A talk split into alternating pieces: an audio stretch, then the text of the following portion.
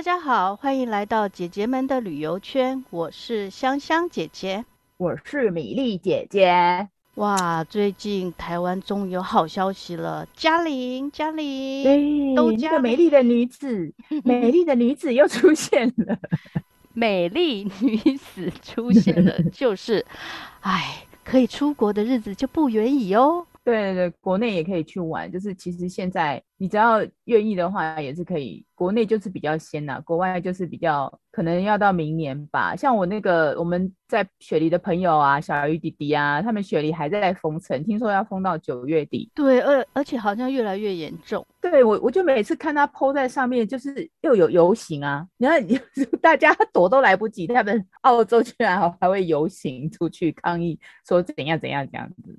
抗议说我不想戴口罩，我不想封城，是这样。对对，就是那种人权自由。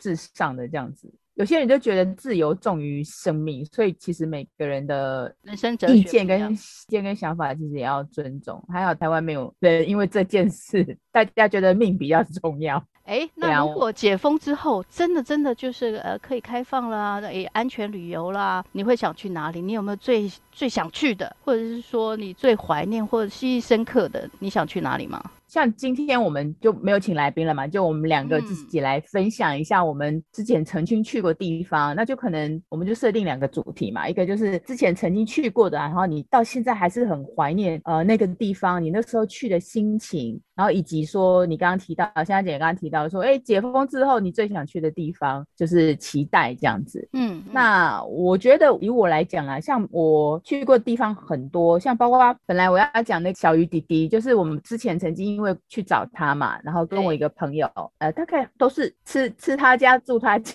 的，就是人很好，就住他们家，就省旅费省很多。那时候就去雪梨住了两个礼拜，然后对雪梨的印象也很好。所以一方面就是如果说时间允许的话，会想想再去。当然他们也在那边嘛，就是而且他们搬新家，没有去住过，之前住的地方不一样。那这是这是题外话，可是真正就是让我觉得怀念的话，其实还是在工作中。我觉得工作中跟朋友去玩的那个印象是不一样。去朋友家玩哦，你就是没有任何的压力，所以基本上你没有什么太深的印象，就是玩呐、然后去哪里啊？譬如说去雪梨，可能去。啊，去你就知道，可能哦，有雪梨大桥、雪梨歌剧院，然后去个蓝山国家公园看一看三姐妹也。可是就这样就就没有了。那我觉得印象比较深刻，就是我去采访，我提着说我我现在到现在都还怀念的地方，就是在那个广西桂林阳朔那一带，因为那边是少数民族嘛，壮族。那当然，其他还有一一小部分侗族跟瑶族，那当然会有苗族嘛。那广西那边的话，我觉得广西香香姐姐应该知道，那边有一条非常美丽的江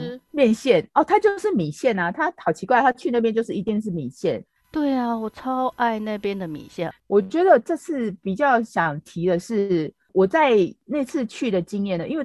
很久了，大概十几年前，所以跟现在其实不一样。因为我为了讲这一集的节目，特地上去看了一下，跟现在呃变化差很多。嗯、当然是变得更繁荣，可是它也我觉得也失去了原有那个质朴的味道。像我那时候去，哦、那时候我去阳朔还是很现代化啊。我就跟你讲，你我就讲说我那时候去阳朔还没有高铁站，我那时候去是呃我们是从那个台湾坐飞机到桂林嘛，然后桂林到阳朔大概车程大概一个多小时。我们那时候就是我跟摄影师两个人就坐大巴，大包小包摄影器材啊，还有嗯，没有带那种拖的行李箱，因为你去我们去阳朔，我记得是安排几天而已，大概是四天三夜左右，因为要去走那个。周边的景点，我那时候在那个网络上爬好多文，我们就是专门去人家比较不会去走的地方，譬如说有些人他去阳朔，他要坐那个漓江游轮，就是那个大船嘛，因为漓江，你知道漓江它是沿线都有很多，那我们所谓的石灰岩地形，就是那个山头啊，这样在河的两边啊，就是一根一根像竹笋一样长出来。所以它的那个风景是很漂亮，可是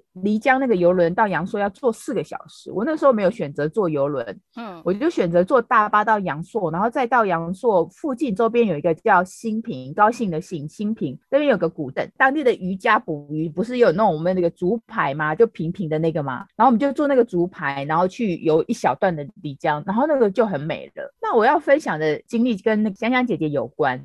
因为香香姐，因为香香姐那时候其实在北京工作嘛，对。然后我一直一直搁家，香香姐就说：“哎、欸，请个假跟我来这边玩啊！我说坐个飞机搭个车一下就到了啊，就可以当天来回。对，姐姐不知道幅员很大是吗？北京跟广西有多么遥远啊？没有没有，我跟你讲，你那时候真的有在考虑，因为你是在看那个，啊、对你真的有在考虑，可能很想到处。走走吧，而且你一直说你很想到阳朔。对，我我去过一次，还在台湾的媒体的时候，有被派驻过去，呃，出团去那边采访嘛，就是丽江那边，嗯、然后对那边的印象就是整个是泼墨山水啊，嗯、然后那个心境上就是完全不一样，很可能是这个原因。你一通电话，我就很想飞过去。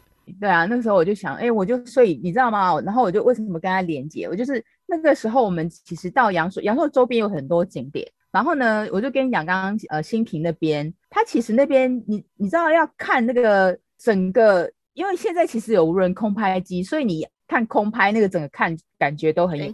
我那时候去的时候还没有嘛，嗯、所以你要看到你知道一纵览三小那种对不对？有那种可以看到各个山头的话，你一定要爬到其中的一座山头才有办法看到嘛。你知道漓江有那种水系的关系，所以它在那边有个大拐弯，你要有一个它边有个景点，就是你可以看到一个漓江整个弯道。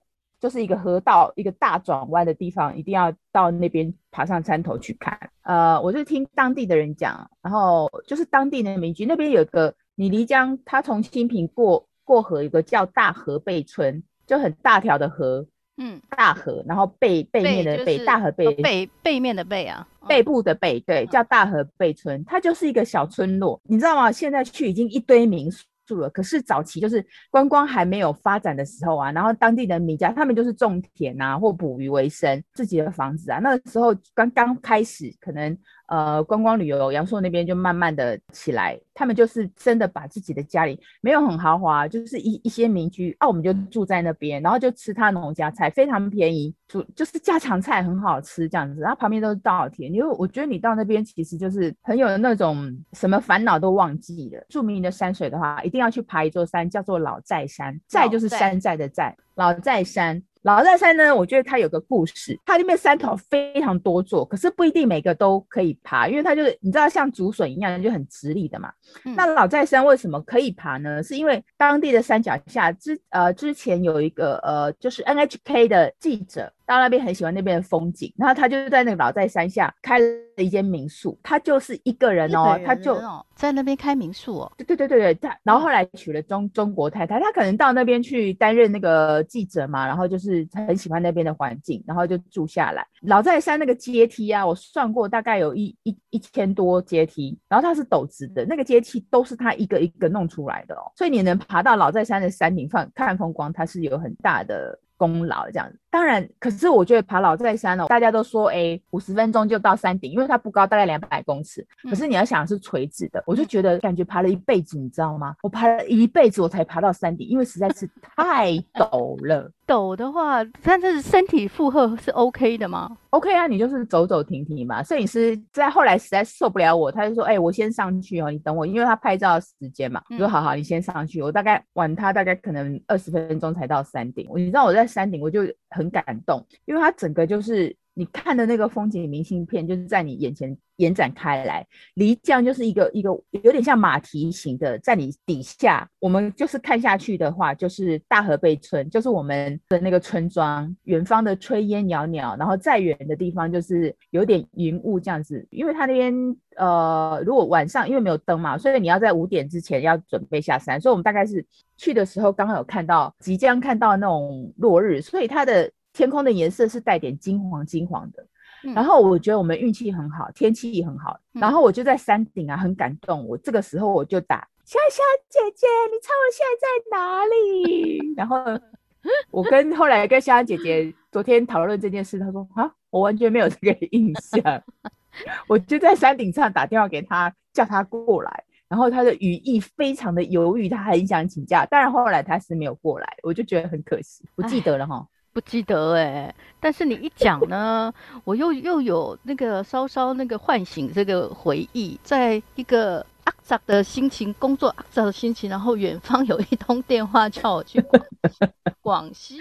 然后又想到当时候那个漓江风光，哎，那是那句话是怎么说？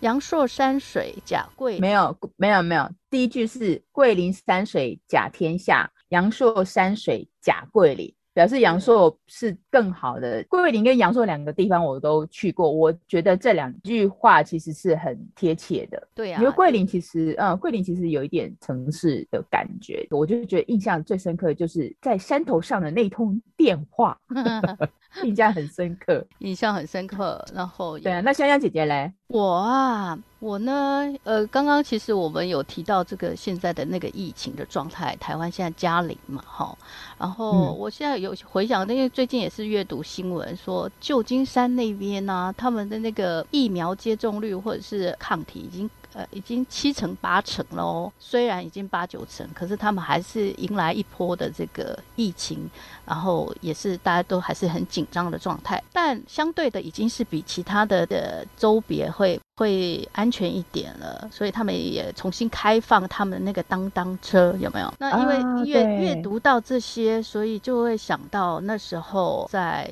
旧金山。旅游的一些的经历啦，那时候为什么会去旧金山玩？是因为我到了 San Jose，就是戏谷那边嘛，去那边求学，嗯、然后当然也、嗯、也有去 访友，访问当地的朋友。嗯、哦，那。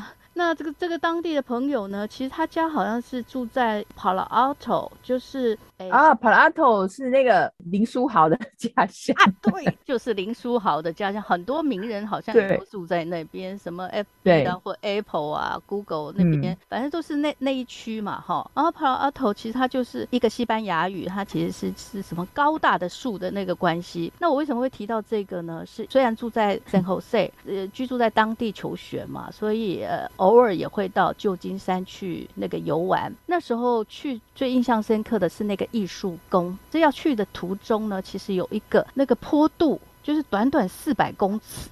然后就有八个急转弯的那个地方。嗯、啊，我知道那个很有名，叫做呃伦巴底街是吗？我知道，因为它整个就是非常非常急弯，然后我就看到车子那边转转转，很像一一条蛇盘延在那个公路上面。对，它好像是在一九二三年的时候才改成这样，本来是很陡。有没有？其实旧金山的那个路都是爬上去换下来，爬上去换下来。然后本来这里是很直的，这样直下去哦。可是是因为希望要把它用长度来换取空间，然后减缓它的那个坡度的大小啦，所以就会变成就类似像九弯十八拐这样子。可是短短四百公尺就是这样的形式了。那啊，有这个去这样旅游的经验嘛？所以其实我虽然。住在那个 San Jose，可是其实他到旧金山有一个叫做加州呃火车的这个，为了为了从呃 San Jose 到这个呃旧金山这一段距离，其实很多通勤的人开车当然也可以了，不过呢，他事实上也可以搭火车的形式。原本我去上学的时候，有有朋友可以这个开车接送，不过遭逢一些 特别的变故之后呢。我觉得心情非常，要自立自立，对，我要自立自强，自力更生。那时候就开始研究那边的交通系统应该怎么办。如果我失去朋友的那个帮助的话，我应该怎么办？所以有一天呢，嗯，我来试试看火车好了。那那当时候我是住在 Mountain View，就是山景城。他们说，据说这个是也是啦，全球五百大企业是居住在那边的哦，所以是一个副城。不过它有火车站，就是刚刚说的那个加州火车，呃，有有在那边有一个站。我从那边上车，上车之后呢，就会呃到了旧金山。可是到了旧金山的那个市区啊，我一下车，其实我也搞不懂东南西北。那因为为什么想要？去旧金山呢，其实有一点点是想要散心的感觉嘛。刚刚有说到的，因为生活上面有一些的变化，嗯、那心情不好，嗯、那就想呃去旧金山。但是，哎，这个在那边越来越晚，越来越晚，就想说怎么办呢？我回不去了，因为我越走越远，因为没有没有交通工具。虽然那个旧金山是市区了，是大城市了，嗯、可是它其实还是客运的。那个机制还是还是没那么发达啦，不会说不像台湾随手拦计程车就可以搭。对，所以我在想怎么办呢？就是走着走着就来到了一个那个青年旅社了，嗯、住了进去。哦，我那是我第一次投诉这个青年旅社，没想到是那个上下铺，然后一间是要六个人的耶。啊，你不知道哦？对，当时我不知道。你看，我就是那个格格的命，贵族 格格的命，不知道青年旅社，而且是我生平第一次投诉这个那个青年旅社，而且而且而且它是男女混住的。哎，你怎么在订的时候没有注意？没注意啊，我是第一次啊，也不知道啊，就是不能退掉吗？因为那时候也晚了，然后呢，又觉得负气，不想那个打电话给当地的朋友，哦、所以只好咬咬牙继续住下来。然后下面就是各色人种，我有点忘记了啦。但是呢，其实他们都很自在于呃住在这样子的这个饭店，嗯、然后大家的交谈啊或等等之类的，只只有我自己是那种呈现惊惊恐的状态。行李放在脚下嘛？还是当枕头？其实我没带行李，我只是带了一个随身的包包。Oh. 本来只是想出游这样子逛一逛，oh. 例如从呃新北市呃跑到台北市这样子而已。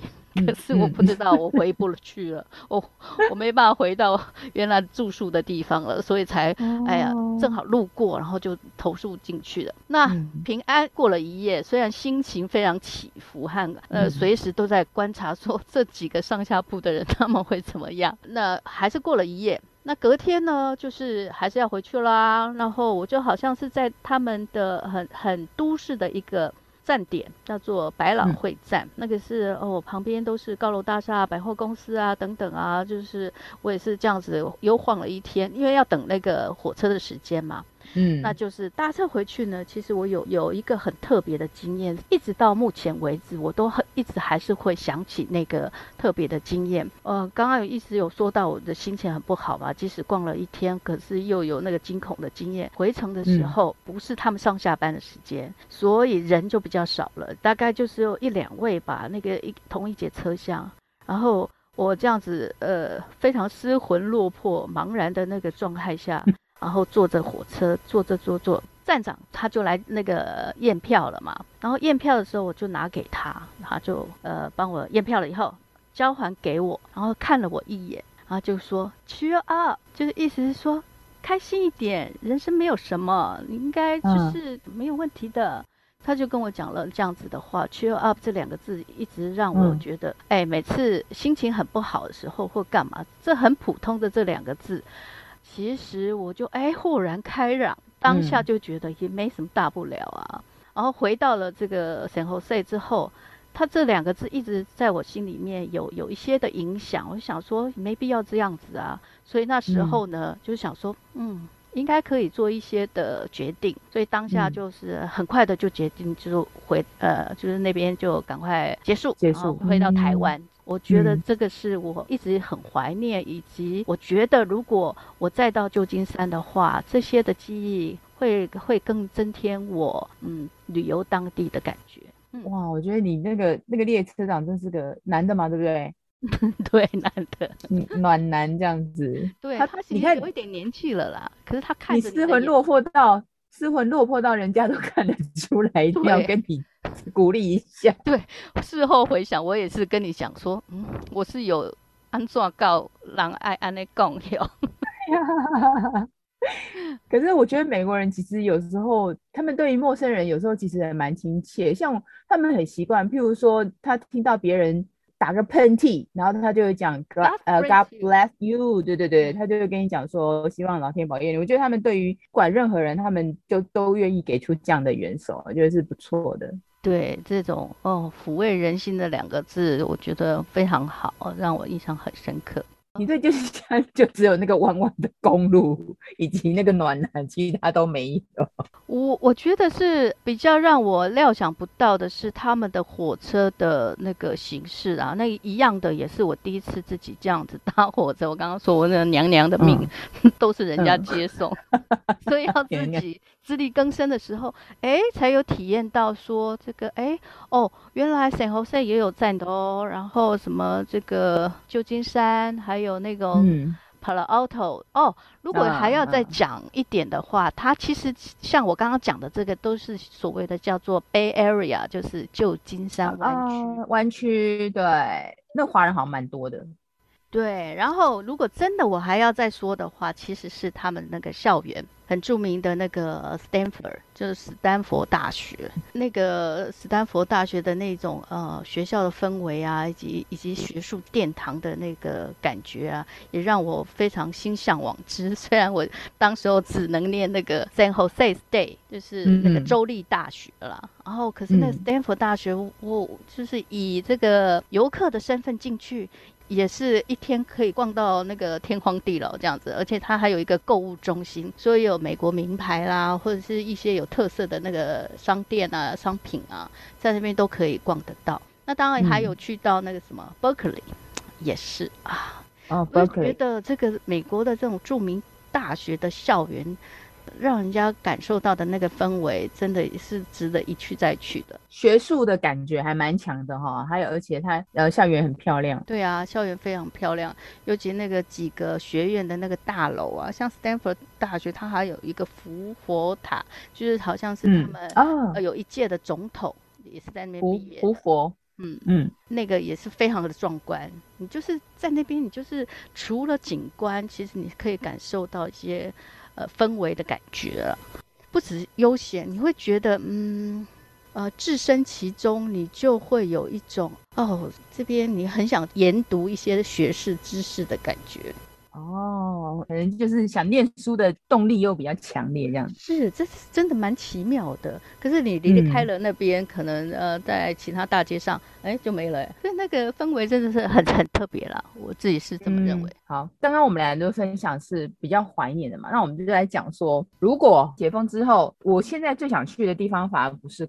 国外，我觉得最想去的地方是国内的那个马祖。其实台湾很多离岛嘛，嗯、我在你看哦，澎湖、金门、马祖、小琉球、绿岛、蓝屿这几几大离岛啊，你不要讲说什么基隆与、和平岛那些，我连龟山岛我都去过。这几个离岛，我就只剩那个呃兰屿没有去过，其他兰屿我都没我没有去过，其他几个岛我都去过。嗯、所以呢，我就会比较这几个离岛对我来讲。哪一个很想一去再去？第一名的话，其实我是留给马祖的。你知道为什么吗？因为马祖它跟金门一样是属于战地风光，它可是它比较特别的是它的建筑不同，它属于闽闽东的建筑，然后它也有一些当地的美食啦，还有呃景观特色。当然它也有一些坑道，比如跟金门一样有一些那个战地坑道，也也是很著名的。然后我觉得会想去马祖的原因是因为我。第一次去马祖，我是采访，然后那次去的就去了五天，等于几乎主要的岛南干、北干、东引啊，那时候。东莒西莒没有去，第一次，可是我后来有去那个东莒岛，东莒岛那边了，所以等于说我几个大离岛都去过了，然后南竿北竿是主要的吧。那时候我我觉得第一次去印象最，后来我又跟我朋友两个女生哦，呃订了丽楼的呃假期，然后那个三天两夜，然后可是就只去南北竿，因为东引去的话不方便，你要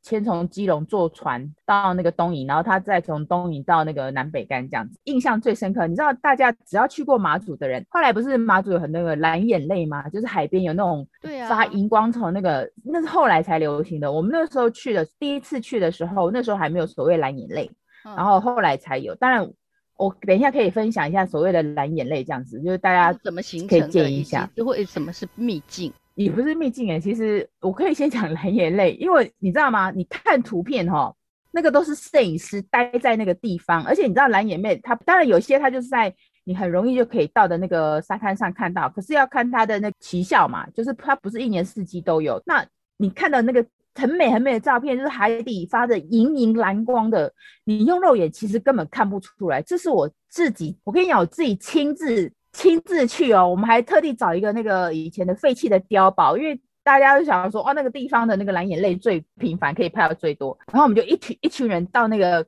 废弃的坑道里面，然后。你知道蓝眼泪一定要晚上才看得到嘛？因为白天看不到嘛，对不对？所以大家都一一伙就吃完晚饭就去那边等。蓝眼泪要那个莹莹的光，只要懂摄影的人都知道说，那个摄影其实是要拍很久，可能呃一张一张咔一张就要三十秒，要三十秒那个曝光度才够，哦、你才有看到晚上嘛，哈，夜景拍对，才可以看到银蓝光。那我就不用拍，我就我自己有带哦。我自己有带相机，然后摄影师有带相机哦，然后大家脚架都架好这样子哦。那时候很白痴，没有喷那个防蚊液，你知道我们站在那边一整个晚上就被蚊子喂得饱饱的。主马祖的，我跟你讲，马祖的蚊子到最后我们走的时候，一定心里非常的感激我们，说谢谢各位 贵宾的莅临，让我们饱餐一顿，你知道吗？而且我又是。我又是人肉捕蚊灯，然后我就在那边，你知道吗？我就咔咔咔咔老半天，没有一张成功的，出来全部都是黑的。哦，密码还是你技术不好？是我技术不好，对对，我承认。然后摄影师有成功，可是也不容易。那我的意思说，好吧，我摄影没有办法拍，我用肉眼看呐、啊，我就睁大我的那个眯眯眼，一直看。我说哪里有蓝光？它明明就是白色的，白色的海浪啊，就是北斜的呀。你肉眼看就是白色的，的哦、所以你看蓝眼泪，嗯，除非它非常非常非常的多，所以我就觉得这是我的经验呐、啊。可能别人去看他有真的有看到很多那个蓝眼泪，我就一直看，哎、欸，似乎有一些蓝光。我说，哎、欸，那可是看起来有点像海浪啊，那是蓝光吗？你确定这是有蓝眼泪吗？所以不知道，感觉大家有机会像那个极光一样不容易看见，也不容易捕捉。它比极光容易啦，地方多，然后就是各地都有，它不是只有一个地方，只是你要看它的极大量嘛。它有时候可能在沙滩上，可能就是一小片一小片，偶尔这样。我就记得我不知道在哪里，金那个南竿的那个金沙的那个沙滩有啊，它也会有啊，所以所以不一定，只是它它会讲说它会比较常聚集的地方，它没有极光那么难，而且极光要那个很冷很冷很冷的地方，很，很冷的季节，北欧很远很远。哎，对、哦，不是北欧哦，是没有加拿大玉空也可以看啊。哦，就呃很多地方就就是比较北，说，嗯，对对，极地那边，我的呃印象很深的，很就是我想再去，是因为呃因为我就是这几年马祖来来去去啊，我喜欢，我觉得最好的旅行方式其实就是。你不要跟团，你自助就好了。呃，主要的是南北干，南北干都有机场嘛。然后我就建议大家，就其实去那边租一台摩托车，它的那个街道比较窄，就几个，除了除非县，除了那个南干县政府那边比较平，其他的你要去几个景点，其实都是有些上下坡啊，所以我觉得骑，而且又窄。开车的话也可以，可是就是不是那么容易。像金门，我就会建议大家开车，因为金门够幅员够广大，它的道路非常笔直，这样子。对，而且它是横东西横横亘的很。对对对对，它一根狗骨头嘛。那个马祖就是几个离岛啊，四大离岛啊，所以你南干北干都不是很大。那我觉得就是你你就是租摩托车，然后南北干南北干之间有交通船啊，所以你。你不管从从北干机场或南干机场进去，就是到中间搭交通船。那我觉得东引一定要去，因为东引基本上它没有飞机到，所以它一定要坐船。嗯、东引岛其实就是。繁荣度没有呃像呃北竿南竿那么繁荣，所以它其实是有保留一些，就是它给我的感觉其实跟澎湖的七美有点像，就山山水水啊。那当然东引最漂亮就是东引灯塔嘛，它是它是那个盖在悬崖上的灯塔，所以很漂亮。你走上去，你都还可以，你知道那个马祖的海水非常的蓝，你站在那个东引灯塔往往下，你就等一下。站在那个峭壁往下看灯塔，然后灯塔的背面就是大海，然后就觉得哦，旁边就是有一些那个绿色的植物，你就觉得哇，这个景色，这个颜色大概只有老天爷才挑得出来。我觉得呃，灯塔给我的感觉，呃，你知道大家很喜欢去北干，有有点像那个希腊岛屿，希腊岛屿不是那个很漂亮白色那个建筑吗？然后就盖在那个那个呃石头白，白色的墙，然后蓝色的屋。对北干的给我的感觉的话，就是它有一面是呃都是以前就石头屋盖着。第一次去的时候呢，那时候没有太多观光客，没有像现在马祖这么多人，所以有时候会会怀念没有观光客的那个时期。你去那边，然后人不多，然后晚上我们就住在那边，而且我们那时候去的时候，其实它当地的民宿已经装潢的还不错了，就是它的原你知道为什么是石头屋吗？比较富庶的村庄就会引来那个呃海盗。所以他们的石头屋其实那个窗户都很小，因为这是它的一个防风跟防海也也是对对对，也是一个方面。那我觉得比较特别的北干，大家去过一定知道它有一些标语嘛。然后我印象最深刻的一句就叫“打倒汉奸”。呃，对岸的朋友请不要介意哈，这个只是一个标语，大家也可以有空就来看看这样。就是之类的，我觉得这是一个。你有发现我的表情？对对对对对对，因为它就是当地的那个特色了。我记得去的时候，晚上我们住在那边，然后呃吃晚餐的时候，我不知道为什么，就是那时候北干就开始起雾，就是我很深的一个印印象，它就开始晚上就开始起雾，然后整整个那个岛上就是我我看出去，因为那个我们住北干的那个地方可以看到龟岛，大家知道的北干其实有个很像乌龟的一个小岛，它的乌龟上面还有一颗小石头，很像趴着的狮子。所以一个龟岛上面有那个小狮子这样子，然后就是那个印象，然后整个起雾，光害没有很严重，然后那时候也没有像现在这么多的餐厅啊，现在当然是很繁荣。你有时候去，我们那时候去其实想做个地方喝个咖啡不多，然后可是现在已经弄很多了。我只记得那时候去没有那么多光害，几盏路灯黄黄黄黄的光，然后那个雾一雾一飘过来，那个黄光就晕开来，你就觉得很像在仙境里面。等一下就会有个仙女妈妈就会出现，你知道我那时候的想法，明明是，对对，我就觉得那那那个给我的印象很深刻，就是我会想再去马祖的原因。然后当然它的当地的呃景点啊、美食啊，美食也很多嘛。你知道那个马祖很有名的就是祭光饼，传说就是祭光香香鸡，就是七继七继光哦，七继光，嗯。你去那边一定要吃。我们那时候去，还有现在还是有一家，它是有用那个，你知道我们在吃那个胡椒饼，不是贴到那个窑里面吗？它鸡冠饼也是这样做的。然后鸡冠饼中间有一个洞，就是这个饼的来由是传说那个戚继光不是要带兵打仗吗？那士兵的话就是每个人就中间有个洞，然后那个洞穿着其实是让人家挂在那个脖子上。